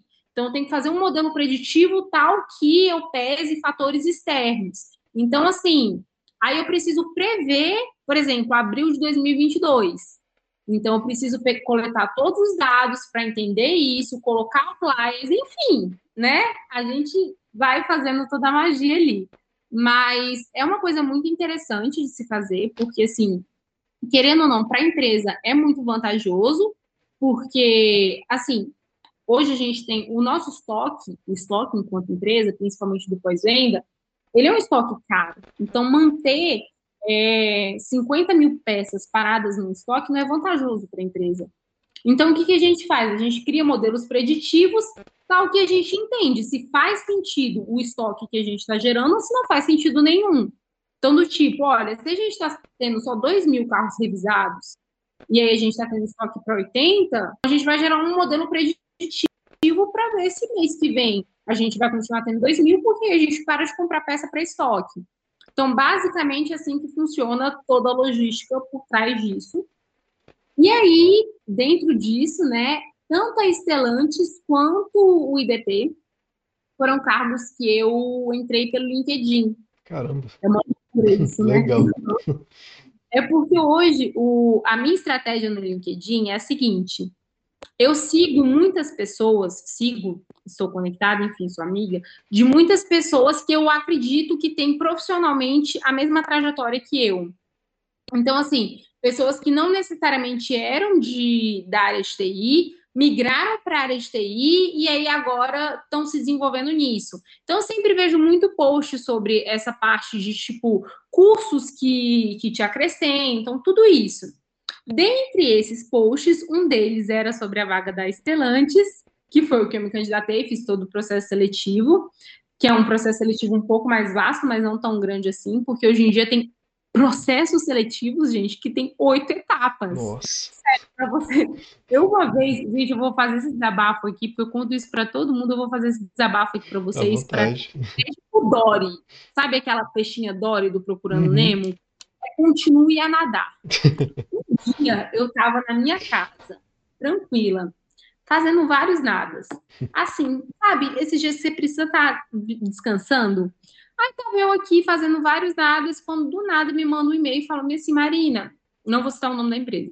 Aí a gente quer te chamar para o processo seletivo. Adoramos você. É, entra aqui. Aí eu vi a vaga e falei, pô. Caraca. Essa aqui a gente vai, né? Quer dizer, tô pronta, me considero pronta desde que nasci. Uhum. Aí, beleza. Eram 14 etapas de processo 14? seletivo achei meio estranho. Eu falei, esse negócio aqui tá estranho, né? Eu falei, mas vamos mesmo assim, né? O salário aqui não tá ruim.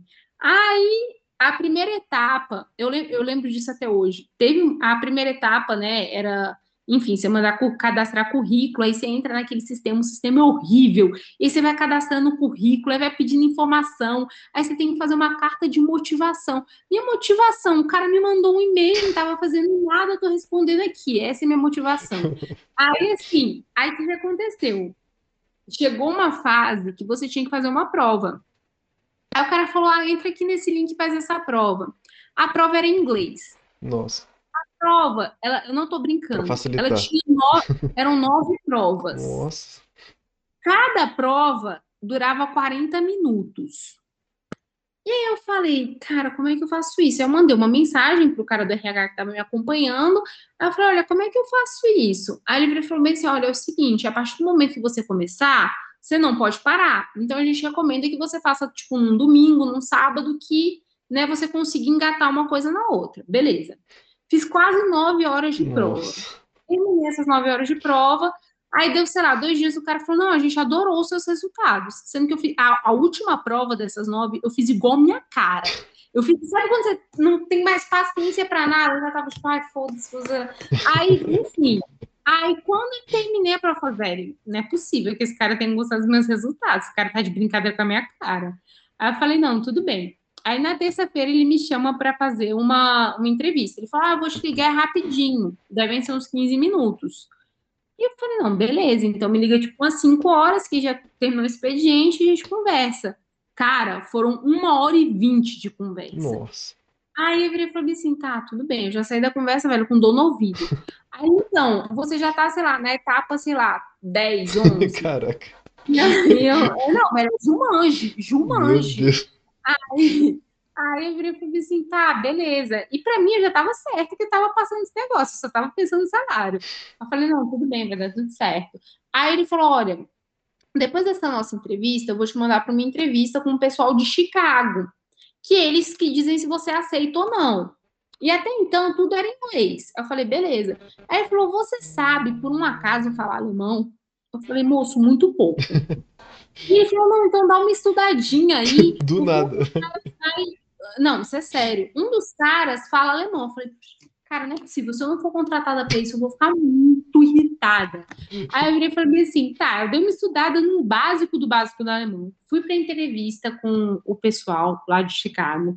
Entrei na entrevista. Essa entrevista me durou uma hora e meia. Eu falando inglês, uma hora e meia, arriscando um alemão que eu não fazia nem ideia de como acontecia. E, enfim, terminou a entrevista, era a décima segunda etapa. Eu virei para mim e falei, mas se eu não for contratada, você não tá entendendo, não. Aí, um pano já de ódio. Aí, velho, o cara me manda um e-mail falando que ele tinha me adorado, mas que outra pessoa tinha sido contratada. Nossa senhora, não acredito. Você tem que respirar fundo, né? Não, aí, enfim. Mas aí, ok, depois fui contratada pela Estelante e tudo mais, a vida seguiu. Aí tá, é, mas uma, uma coisa voltando, né, para esse assunto. Uma coisa que eu tenho hoje muito claro na minha mente é que o LinkedIn ele é uma ótima fonte, sim, para você se candidatar para vagas, muito boa. É, as duas vagas que eu tenho hoje, eu me candidatei por elas. A Stellantis foi processo seletivo, já o do IDP foi uma ocasião muito inédita na minha vida, porque um dos caras, normalmente, eu não sei se vocês sabem, mas tem muita gente que não divulga a vaga naquele na, na seção de vagas do LinkedIn. Ele divulga como post. Isso acontece muito.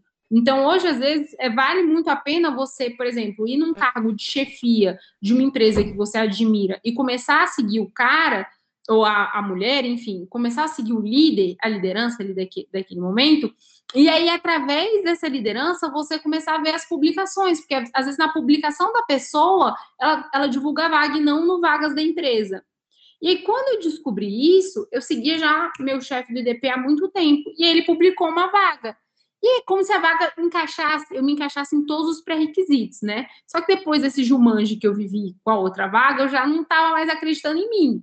Aí eu virei e falei assim: ah, eu vou me candidatar para essa vaga. Eu falei, mas será que não é muita humilhação eu mandar um direct aqui pro cara sem nem conhecer ele, falando, ei, tudo bom? E aí, quer me contratar, não? E aí, assim, né? Eu eu sou uma pessoa extrovertida, mas nem tanto. Aí eu fiquei tipo, velho, eu faço isso, eu não faço, eu faço isso, eu não faço, eu faço isso, eu não faço. Era um sábado à noite, eu estava aqui bebendo meu vinho, eu abri o LinkedIn, mandei uma mensagem para ele e falei assim: Oi, tudo bom? Eu acho que eu me encaixo nesse perfil. E aí ele virou e falou assim: Oi, tudo bem? Me passa o seu currículo. Aí eu mandei o currículo, a gente fez uma entrevista num domingo. Nossa. Ele, tipo, isso era sábado à noite. E ele falou: Olha, se você preencher. É, todos o. Se você preencher todos os pré-requisitos, ótimo. Amanhã você faz uma apresentação para mim. Aí eu falei, meu Deus, é, é, sábado à noite. Aí eu falei, não, tudo bem, não vou, não vou me estressar, não vou me estressar, amanhã eu me viro com isso. Aí fiz uma apresentação de última hora, ele gostou, ele falou, tá, então tá, contratada. Pelo menos não, não foi tem... alemão, né? Alemão é E não osso. as etapas. Exato, exatamente. Bem menos etapas.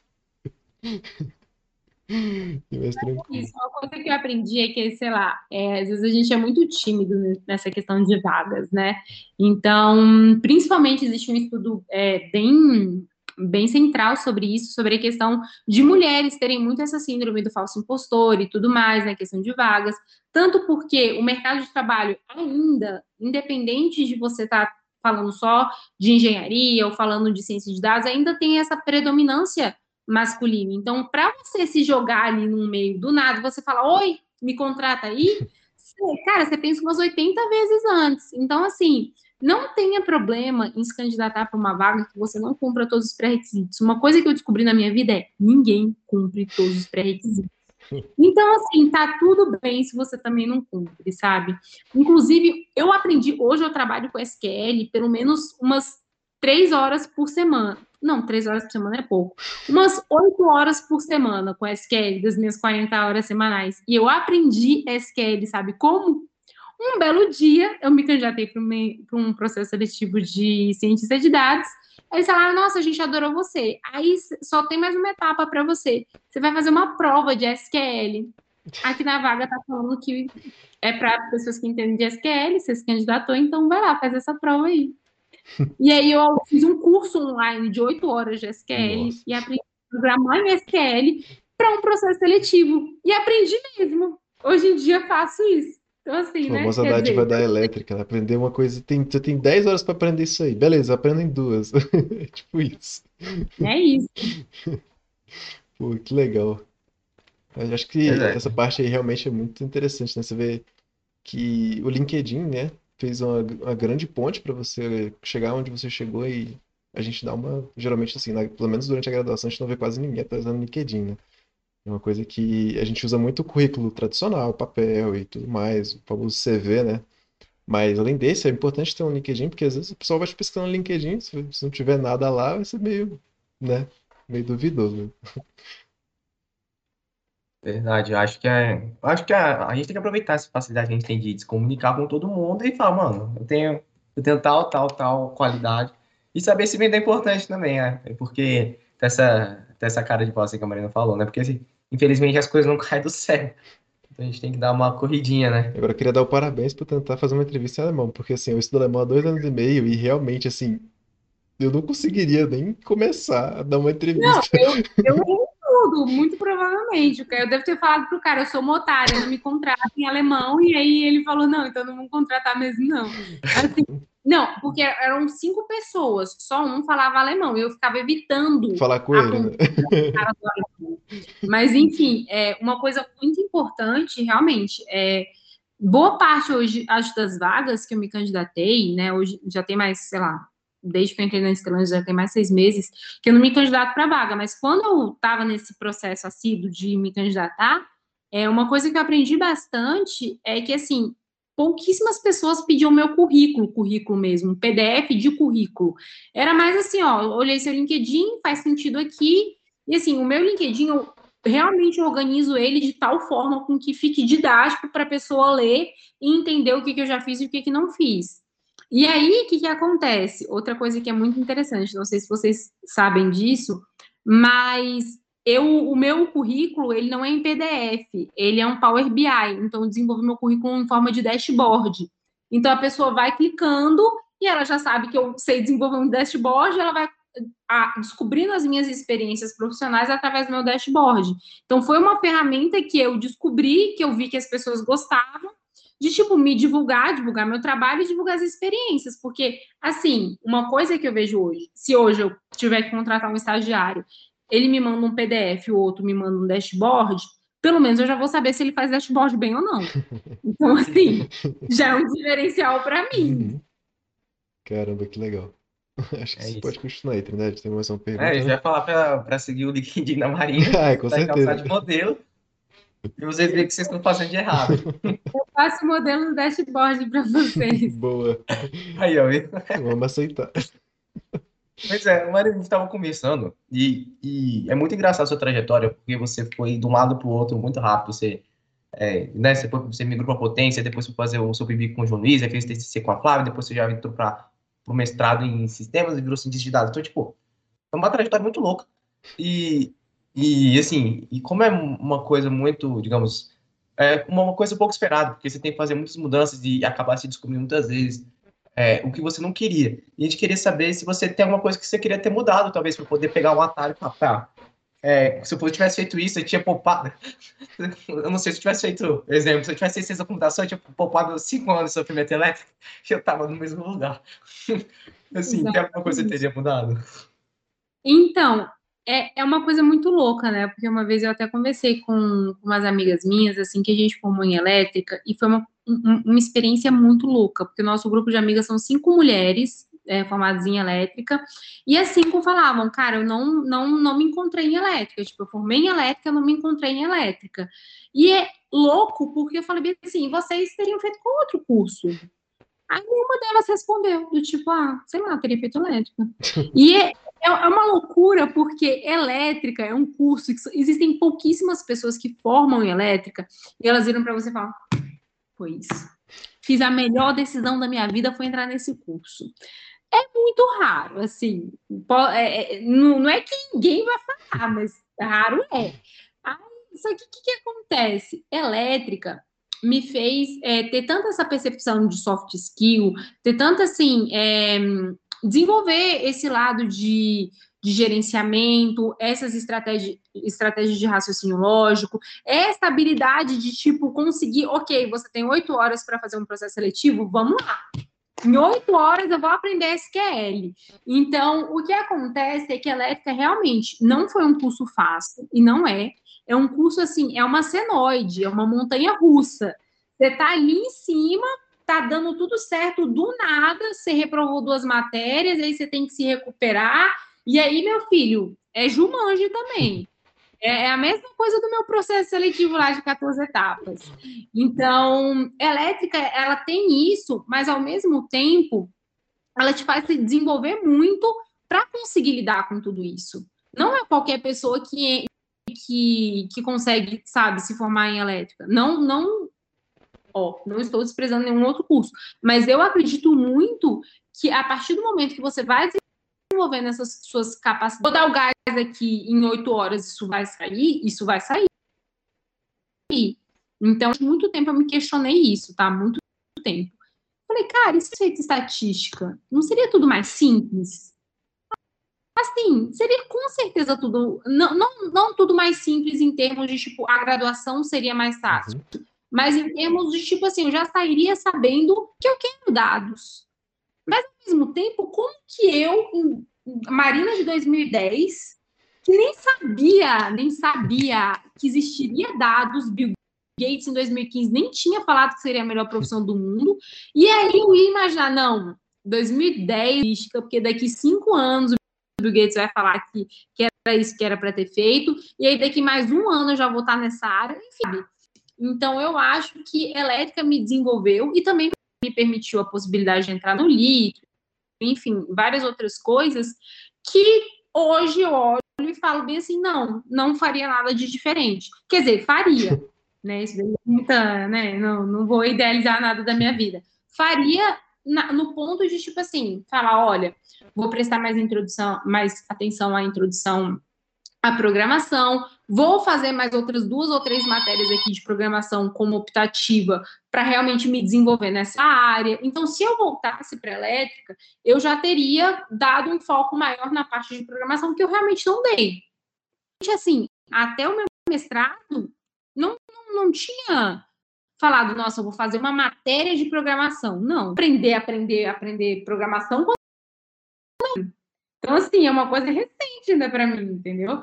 É porque eu já trabalhava com programação, mas trabalhava fazendo diferentes falhas que eu só fui identificar, tipo, recentemente. Então, talvez, se durante a LEF eu tivesse pegado optativa para me desenvolver nesse sentido, maravilha.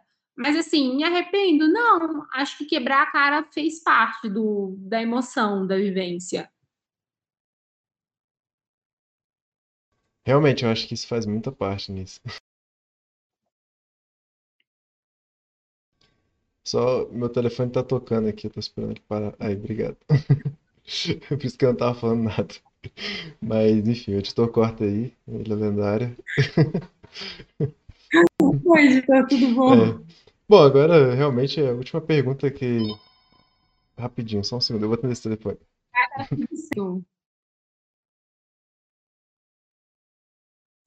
Ah, é, imprevisto do ao vivo, imprevisto do ao vivo. Tudo iFood, isso é tudo iFood, Gabriel. É isso. Um dia se o Conexão ficar rico, mandava iFood pro, pros convidados, né, Marina? É exatamente isso. Imagina uns, uns sushi chegando agora. Ó, que legal. Exatamente, exatamente. Eu ainda falo para os convidados, aí, gente, vamos partilhar aqui, tem sushi hoje. É isso, muito. É isso. Vou, vou, vou- falar com, com a nossa diretora para começar a monetizar. Seria ótimo, seria ótimo. Uma vez eu ganhei uma premiação do meu trabalho, eu não sabia.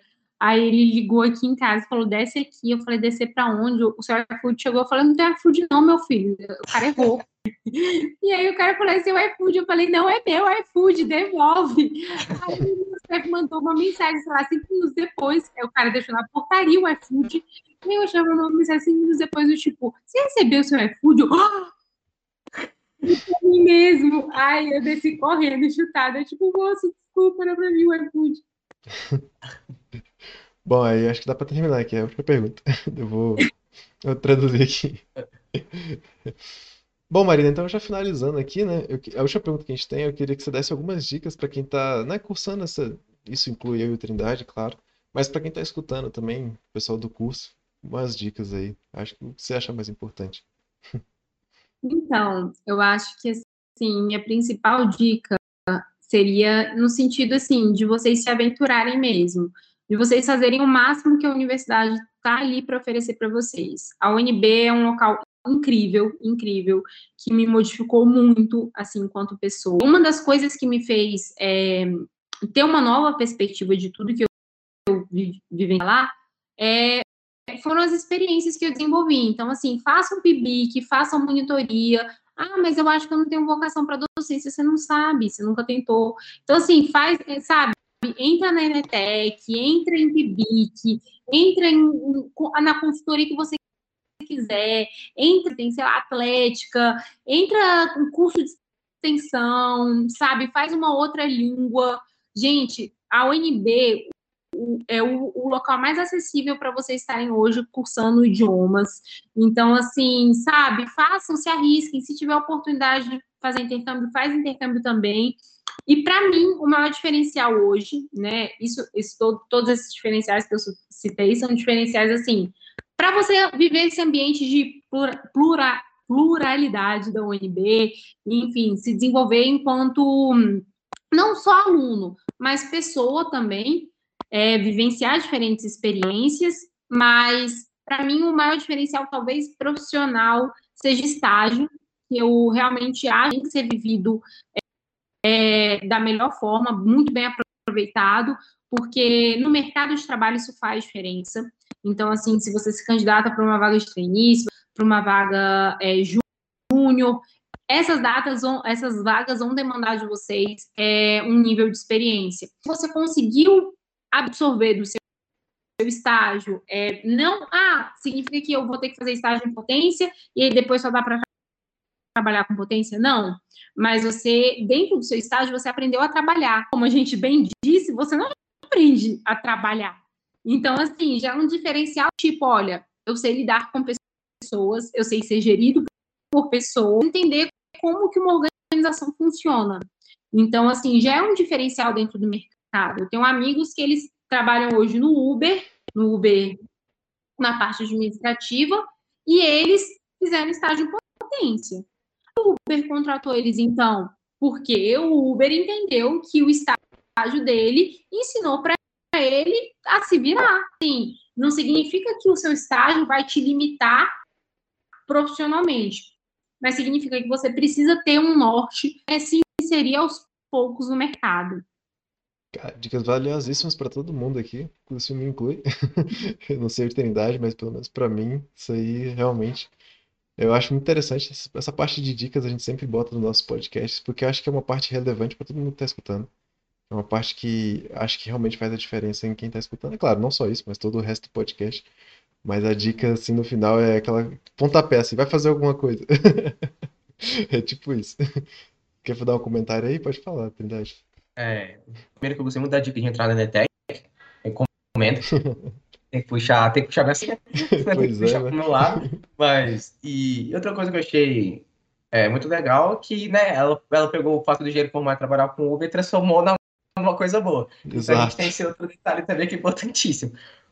Inclusive, se, se puder passar contato pra gente, pra gente poder pegar e, e poder bater, ter esse bate-papo também com. Outras as pessoas. pessoas Não precisa ser necessariamente ele, mas E nós temos ótimas indicações, gente. A É pessoa, isso. inclusive, que vai lançar o 5G no Brasil é uma das minhas melhores amigas, Sério? se vocês Nossa, quiserem. que legal. Com certeza. Olha isso. Aí, ó, fechou demais. Passa o É contatinho. assim que a gente, E aí, e assim a gente mantém o projeto vivo. e aí? Exato. Isso. Ao invés de fazer um podcast só sobre esse coelho. Perfeito, eu acho que ela tá pronta. Já viu? Fechou demais. É, eu queria aproveitar também e agradecer muito a Marina. Acho que, primeiro, pela, pela disponibilidade, porque gravar dois podcasts é é pra qualquer um. E se somasse a Primeira e gravação dos dois, eu, eu quero, eu quero fazer isso adendo, se somasse a gravação dos dois, acho que passava do zagueiro, Valtinho. Nossa, com certeza. Passava mesmo. Então, assim, O novo recorde desse podcast. A gente só não vai mostrar É as duas partes, mas considerando em tempo que a gente tá sentado aqui, realmente. exato. Considerando o tempo é, despendido. Pô, cachorro. Aí é Normal, sacanagem. normal. Considerando o tempo. considerando o tempo desprendido pela nossa convidada, o da dedicação, a convidada que mais se dedicou. Pelo menos foi a convidada que eu mais me diverti fazendo podcast, Marina, muito gente fina. Obrigada, gente. É pra isso que eu tô aqui. Se a gente não faz um podcast, pelo menos a gente faz um stand-up Exato, comedy. digo igualmente. Fala a mesma coisa. Exato. Na pior das hipóteses, uma vergonhazinha a gente Não, passa, né? normal. E, Enfim, muito obrigado, Marina, realmente foi bom- muito bom. Obrigado, Valtinho, também, parceiro. é nóis. Nosso, par- né? Nossa parceria vai longe. fazendo os roteiros e tal. Que bom que hoje. Hoje tem alguns imprevistos, mas deu tudo certo. Então, vou passar a bola para você, Valtinho. Bom, eu só queria, né, de novo agradecer a Marina, né, por, devido a algumas falhas e tudo mais, a gente conseguiu gravar uma segunda vez e a disponibilidade e a predisposição para ela falar tudo que ela já tinha falado, tudo de novo. É, e claro, com algumas coisas que nem a gente, nem a gente sabia, né, do, do outro podcast, então foi muito bom. E, é, eu queria agradecer e se você quiser poder falar alguma coisinha aí, pode falar. Gente, foi ótimo participar. É, porque, assim, é, tudo, tudo é uma troca, né? E a gente acaba assimilando tudo isso. E eu me lembro de toda essa parte, essa parte de graduação, e é incrível, porque tudo que vocês estão vivendo hoje, eu já vivi, óbvio que, né? Em contextos diferentes, vocês estão vivendo em pandemia, nananã, tudo vira uma incógnita a mais. Mas é muito gratificante estar aqui, porque a gente nunca pensa, a gente está, às vezes, lá na, na graduação, ali na, na parte de baixo da senoide, a gente nunca pensa, nossa, um dia eu vou evoluir parte de baixo da senoide, vou conseguir subir na vida, vou estar num cargo legal, vivendo uma profissão legal, ser chamada aqui pelo pessoal para dar o depoimento de que eu venci, sabe? Então, é muito bom, sério, foi muito bom estar aqui com vocês. Espero que tenha sido tão divertido para vocês quanto foi para mim. Foi um papo muito legal. E eu sou muito grata por ter tido esse convite, tá bom? Foi ótimo. E espero que vocês ouçam tudo. Eu sei que ficou grande, não ficou pequeno. É, mas que vocês ouçam tudo, as dicas aí para vocês e se divirtam também. Então é isso, pessoal. Muito obrigado. Sigam a gente nas redes sociais. Não esqueça de deixar o like no YouTube quando você estiver vendo, ou qualquer outra coisa que vocês estiverem fazendo aí, deixar o nosso apoio. E é muito importante pra gente. Bom, então acho que é isso, galera. Muito obrigado. Até mais, até a próxima, até o próximo episódio. Valeu!